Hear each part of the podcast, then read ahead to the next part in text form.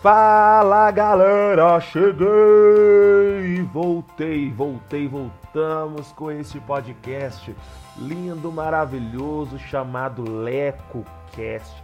Esse podcast que eu e você amamos, não é verdade? É verdade sim. Esse podcast é o qual nós temos uma conversa muito importante com alívio cômico que só nós conhecemos, não é mesmo? Então, galera, hoje nós vamos falar sobre algo que está chocando o mundo. Sim, mais uma coisa que está chocando o mundo, sempre chocou o mundo todo, que é o movimento e a luta negra, da qual eu faço parte e eu apoio essa bandeira. Então, nós vamos falar um pouco sobre isso, meu amor. Então vamos começar pelo simples fato de que Jesus está voltando, o mundo está acabando e nós estamos bobeando, não é mesmo? Gente, que tanto de coisa que já aconteceu nesse ano de 2020. Estamos no mês 6, hoje estou gravando no dia 3 de junho de 2020, inclusive amanhã, dia 4 de junho de 2020, estarei completando 27 aninhos de idade essa pele linda, maravilhosa, produtos Evore. Gente, mas olha que tanto de coisa que aconteceu esse ano. E olha que estamos em isolamento social e aconteceu esse monte de coisa. Teve incêndio, teve chuva que destruiu várias coisas. Em janeiro ali teve a escassez de água no Rio de Janeiro. Teve... Gente, teve coisa demais. Teve coisa sem contar, não vou nem citar aqui a área da política, porque cada dia é um flash, pelo santo amor de Cristo. Mas hoje nós vamos falar sobre algo que né, nesses últimos dias tem é, chocado muitas pessoas, que foi o movimento negro lá nos Estados Unidos. Começou lá, né, mas na realidade é, foi por uma gota d'água é, que chocou o mundo inteiro, que, né, que foi a morte de George Floyd, morte não, assassinato de George Floyd. Desde então começou-se um protesto, né, lá nos Estados Unidos. As pessoas começaram a ir para a rua, né, de máscara e luva e álcool em gel e começaram a fazer os seus protestos, né, falando que falando sobre a importância da vida do preto e o mundo inteiro então começou isso porque isso envolve toda uma história, envolve toda uma etnia, envolve todo um povo, né? E mesmo assim numa luta tão importante, em algo tão relevante, é, eu ainda vejo pessoas é, sendo extremamente leigas no assunto, é, inclusive em meio ao movimento racista, pessoas sendo racistas, pessoas cometendo racismo, diminuindo a luta do negro, diminuindo é, todas as requisições, né, tudo aquilo que nós queremos como sociedade, todas as igualdades que nós que nós, é, que nós queremos, que nós manifestamos. Né? Então, eu vim trazer para vocês aqui um pouco da história do movimento negro assim como surgiu o movimento no Brasil, principalmente. Que a gente fala um pouco de Brasil, não é mesmo? Vamos falar de Brasil. Então, galera, o movimento negro no Brasil, gente, começou durante o período da escravidão, tá? É, para defender-se das violências e injustiças praticadas pelos senhores. É, os negros escravizados eles se uniram para buscar formas de resistência, né? E ao longo dos anos, o movimento negro ele se fortaleceu, foi responsável por diversas conquistas, né, que por séculos foi injustiçada. Porém, né, gente, os reflexos dessa, dessas políticas escravocatas são visíveis na sociedade até hoje, entende? Então, eu vou aqui mostrar para vocês, tentar explicar um pouco sobre a história do movimento negro, né? Ele ainda surge de forma muito precária, clandestina durante o movimento é, escravagista. Né? Grandes personagens é, se insurgiram contra o sistema e impulsionaram esse movimento. Dentre deles, o maior conhecido, mais exaltado no movimento, é o Zumbi dos Palmares, que é líder do Quilombo dos Palmares. Né? Vale lembrar que os escravizados utilizavam-se da, da quilombagem, né? eles, eles fugiam para os quilombos né? e outros tipos de protesto, e do bandeireirismo, é, a guerrilha contra povoados e, e viajantes. Né? É, eles faziam isso para rebelar-se contra a escravidão. Ainda no mesmo período, né, o movimento liberal abolicionista é, ele passa a ganhar força, desenvolvendo a ideia de fim da escravidão e comércio dos escravos. Né? Como resultado, é, no dia 13 de maio de 1888, surgiu, né, foi promulgada a Lei Áurea, encerrando longo período escravagista. Né? A população negra inicia então um novo desafio, a luta contra o preconceito e desigualdade social, já que é, foram três séculos de escravidão. Então, por três séculos, é, foi tirado o direito dos negros, foi tirado o direito do povo negro, é, eles é, foram colocados numa situação de risco, até mesmo de, de vida muito grande. E, e, então, quando surgiu né, a Lei Áurea, 1888, é, eles ainda não tinham que lutar contra o preconceito, contra a desigualdade social, porque eles não tinham nada, tudo deles foi tirado. Né? E então, ali no, foi, né, eles começaram essa luta, e no final do século XIX, ali, grande parte do século XX, começam a circular jornais e revistas voltados para os negros. Né? Aqueles periódicos, eles, eles foram fundados por associações, é, desde carnavalescas até literárias, e as publicações começaram com o intuito de discutir a vida da população negra em geral e promover assuntos interessantes naquela época. Porém, gente, é, esses, peri esses periódicos acabaram se tornando meios de denúncias de atos praticados contra os negros né, das dificuldades desse grupo no período pós-escravagista, da desigualdade social entre negros e brancos, das restrições sofridas em decorrência do preconceito racial, dentre várias outras coisas. O agrupamento de todas as publicações passou a ser conhecido então como Imprensa Negra Paulista. Daí, gente, é, alguns anos depois, ali na década de 70, 80, é, vários grupos são formados com o intuito de unir jovens negros e denunciar o preconceito, né? É, aí teve protestos e atos políticos das mais diversas formas, é, chamavam a atenção da população e do governo para o pro problema social. Né? Tinham manifestações no Teatro Municipal de São Paulo, que e aí com essas, com essas manifestações surgiu o, o movimento é, que chama né, é, Movimento Negro Unificado. Lá em 1995 é, aconteceu a Marcha Zumbi, né, que tinha cerca de 30 mil pessoas é, e eles estavam é, querendo políticas públicas destinadas aos negros, né? É, como forma mesmo compensatória e de inclusão é, nos campos socioeducativos, porque o negro perdeu tudo. E era difícil para o negro, então, ter uma ascensão social, já que é, por muitas décadas e por muitas gerações, ele sempre esteve à margem da sociedade, porque era difícil, ele né, de, de restituir tudo aquilo que, que foi tirado nele. Né? E aí é, o presidente Fernando Henrique Cardoso ele instituiu um grupo de trabalho é, para valorização da, da população negra. Porém, é, a instauração das medidas práticas ela passa a ser realizada só depois da Conferência Mundial contra o Racismo, Discriminação Racial, Xenofobia e formas correlatadas de intolerância.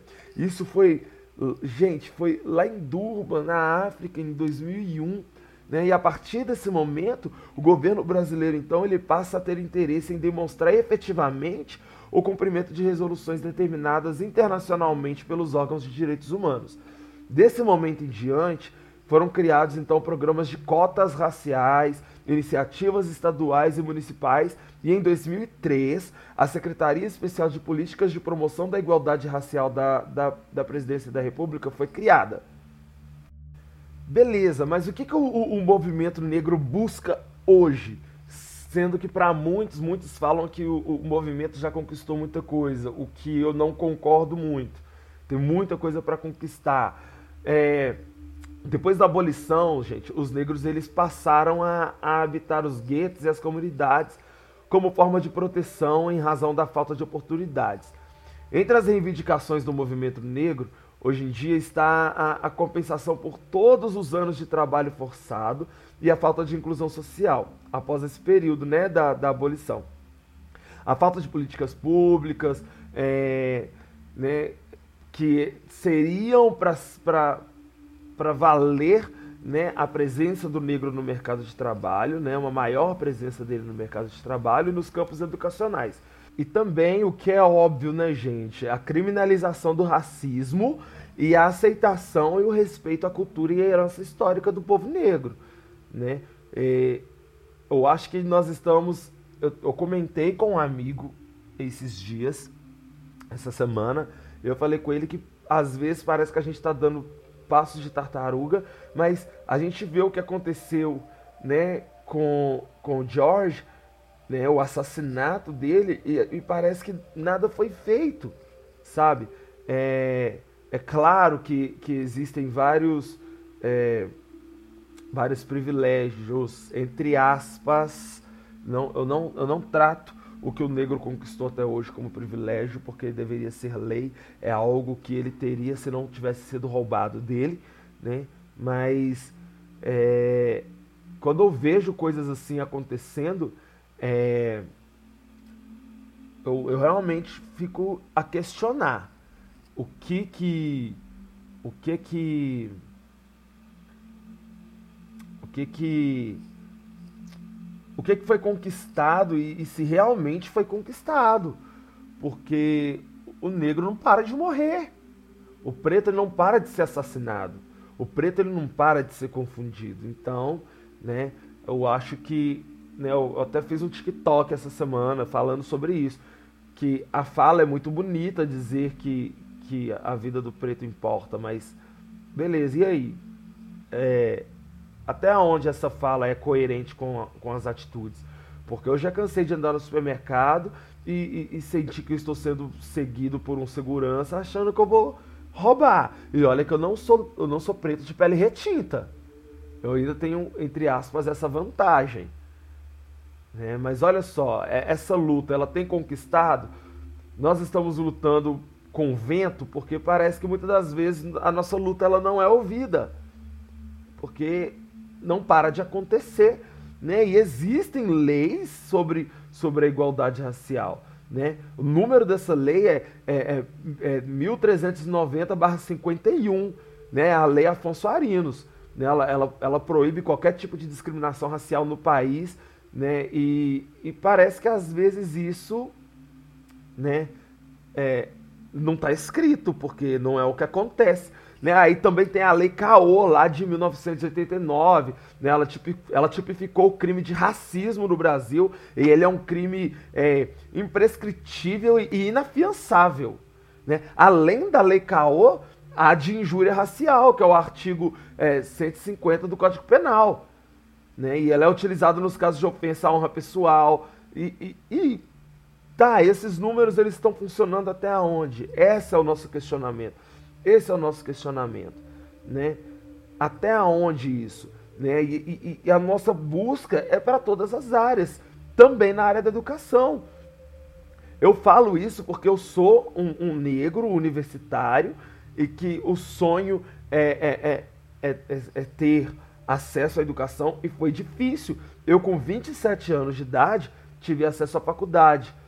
Eu não estou falando que isso é errado. Muita gente até hoje não conseguiu, né? Tem 40, 50 e, e não vai ter o acesso. E eu com 26 tive esse acesso. Mas poxa, um monte de gente teve acesso muito antes porque teve acesso à educação de qualidade muito antes.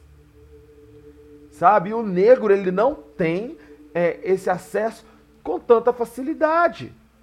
Uma amiga minha essa semana ela postou um, um, TikTok falando sobre isso, falando que cota racial ela não é esmola, ela é direito, ela é para reinserção mesmo e tal. Por quê? Porque, gente, é muito fácil.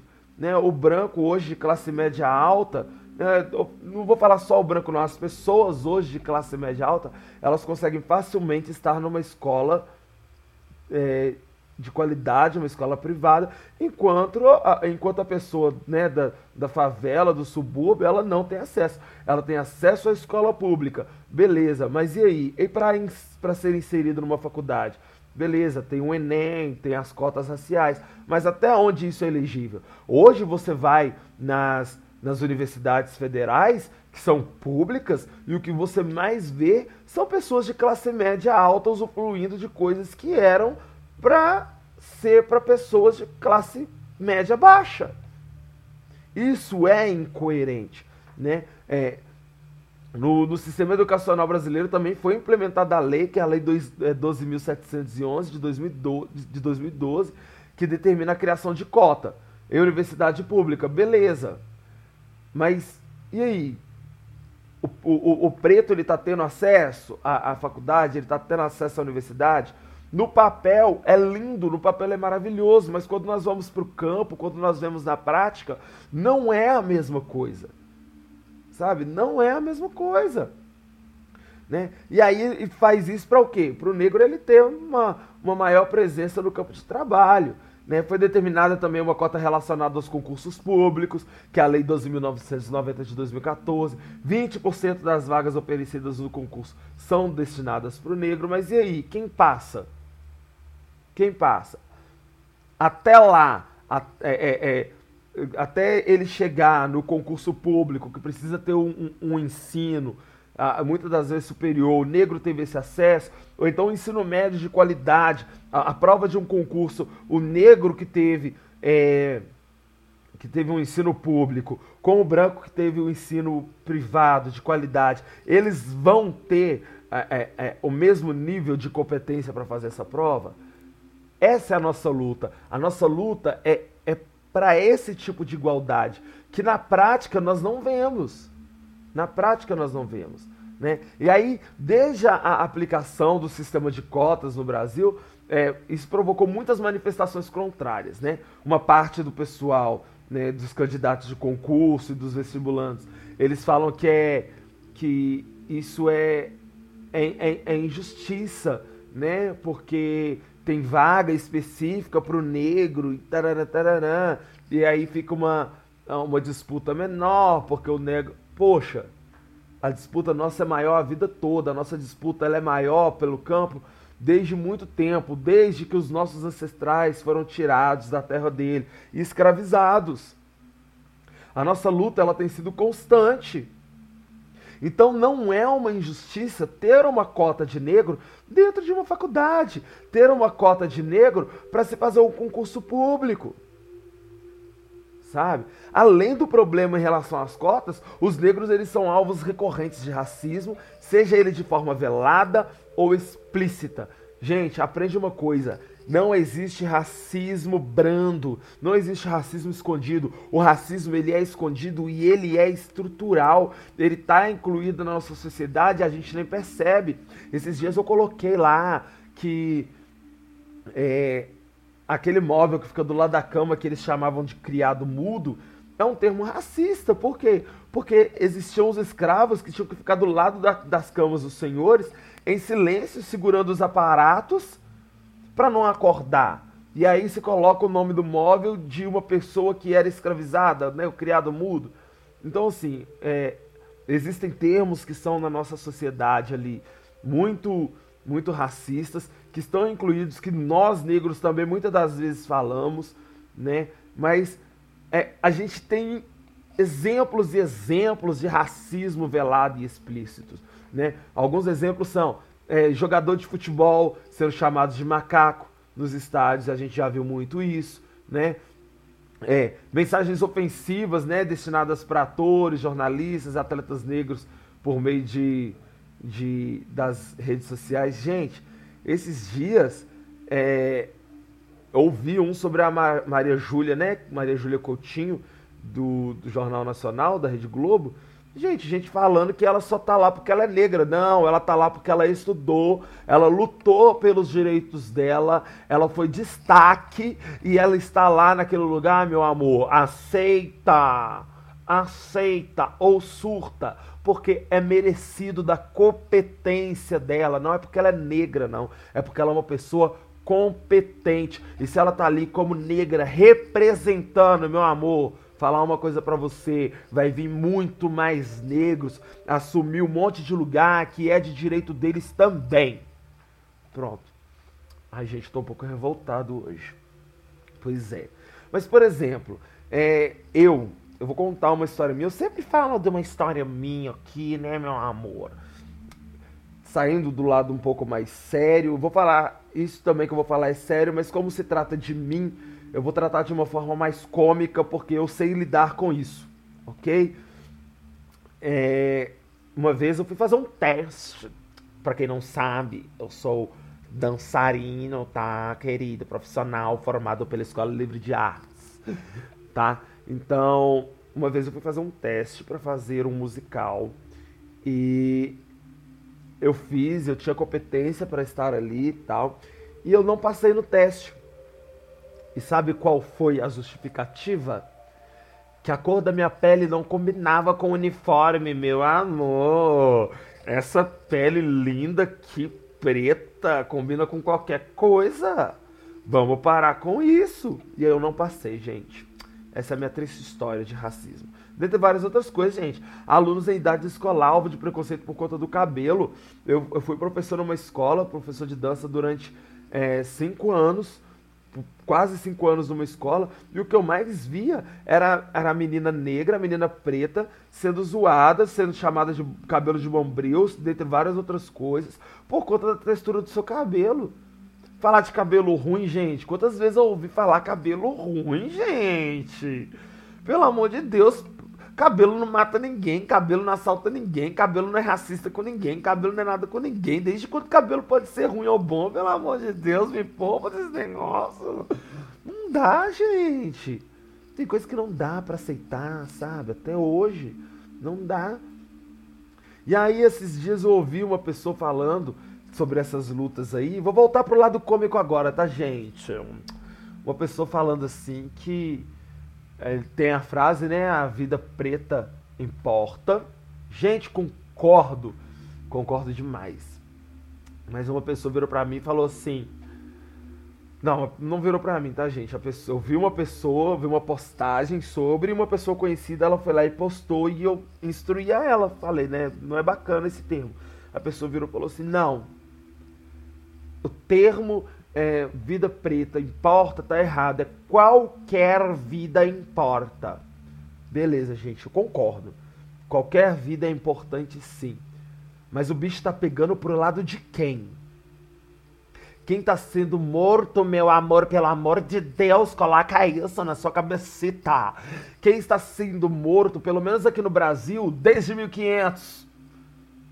Pelo amor de Deus, queridinho, vamos pensar um pouco, vamos estudar um pouco sobre a história, vamos entender qual é a luta. Você pode sim, gente, galera.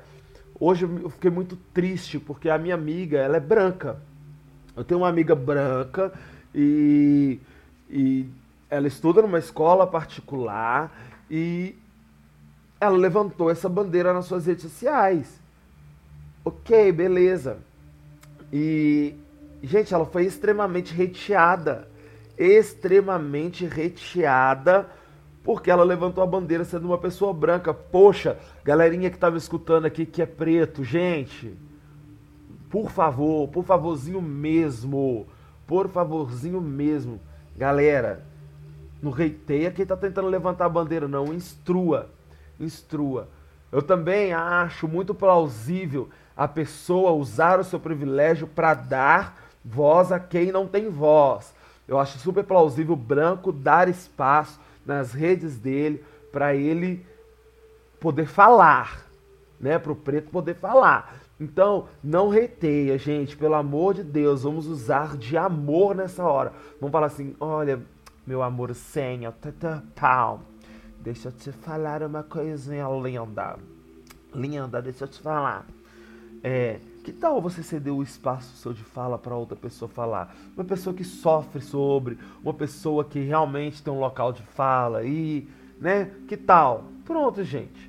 Resolvemos o problema. A pessoa de bom grado, ela vai ceder o espaço e todo mundo vai ser feliz. Gente, eu queria muito falar sobre isso, sabe? É, é, eu como pessoa preta, como pessoa preta, eu, eu, eu, eu preciso, eu, eu, eu sinto que eu preciso me, me posicionar. Não estou dizendo que todo negro, que todo preto tem que se posicionar. Não. Eu sentir que eu, Leco, esse cara lindo, com essa voz maravilhosa, retundante que vos fala, é, senti no coraçãozinho aqui que Papai do Céu me deu que eu precisava falar sobre, ok? Então, gente, por favor, tenham conhecimento, como diz o nosso querido filósofo Etebilu, Busquem conhecimento. Busque conhecimento. Use seu local de fala de forma super plausível. É, se for aderir a essa luta, é, não, não, não faça adesão dessa luta apenas para você ter números em redes sociais. Eu vejo muito isso, gente. Por favor, não faça isso. Não torne essa luta banal. Tá? Então, gente. Então é isso, gente. Foi um pouco mais sério esse episódio de hoje, foi sim. Foi extremamente sério. Mas era algo que eu precisava falar com vocês. Era algo que eu precisava realmente aqui é, é, me despir, sabe? E dizer para vocês aquilo que o meu coraçãozinho sente. Informar da forma que, que, que eu acho plausível informar. As informações que eu usei aqui nesse episódio do podcast também se encontram lá no site é, da politize.com, é, politize.com.br barra movimento negro. Tudo que eu disse aqui está escrito lá. Então, assim, é uma forma de eu, de eu informar para vocês, é uma forma de eu me posicionar com vocês, de, de eu fazer o mínimo que eu posso, gente. Então é isso, galera. Peço para vocês que compartilhe esse podcast lindo, maravilhoso para todo mundo que você conhece, em todos os grupos que você tem, querida. E e vamos crescer juntos. Eu estou amando a interação de vocês na rede social. Tem algumas pessoas que sempre estão por lá. A Solange sempre está por lá. Deixa eu ver que eu estou aqui aberto. Eu está, está aberto aqui o meu Instagram, né? É, a Sami, Sami Underline Tawane, um beijo para você. Você sempre tem ouvido, sempre tem, tem comentado, né? É, o J Pargan, gente, maravilhoso, Jaime Pargan. Ele também tem um podcast lindo que eu vou aqui, inclusive, é, deixar para vocês aí pesquisarem e ouvirem. O nome do podcast é o podcast dele é Papo Randômico. Então ouça lá. É, ele é maravilhoso, gente. Então, por favor, ouçam o, o, o Papo Randômico também. Ele é um cara super ativista, ele é um jornalista e Cara, muito bom. Sempre busquem conhecimento, como disse o nosso ET Bilu. Tá bom? Gente, me sigam nas redes sociais, LecoCast, tanto no Instagram quanto no TikTok, meu amor. Apareço lá de vez em quando, todo pau. É isso, gente. Um beijo para vocês de coração. Meu coração se encontra muito feliz com essa família que encontrei aqui na nossa plataforma de música que você está escutando agora. Talvez seja o Google Podcast, talvez seja o Spotify, talvez seja o Anchor, talvez seja pelo iPhone.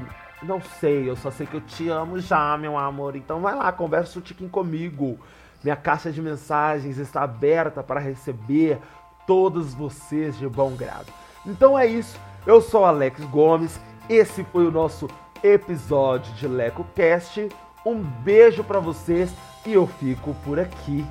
Tchau, tchau!